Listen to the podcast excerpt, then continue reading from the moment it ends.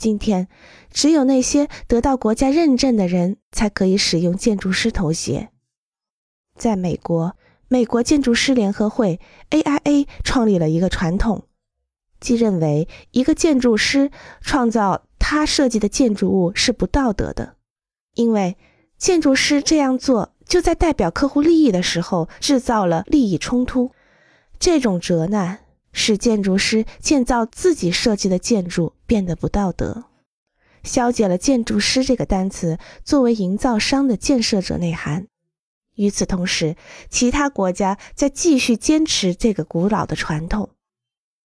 幸运的是，在二十世纪七十年代晚期，美国建筑师联合会修改了其职业伦理，再次许可建筑师可以建造自己设计的作品。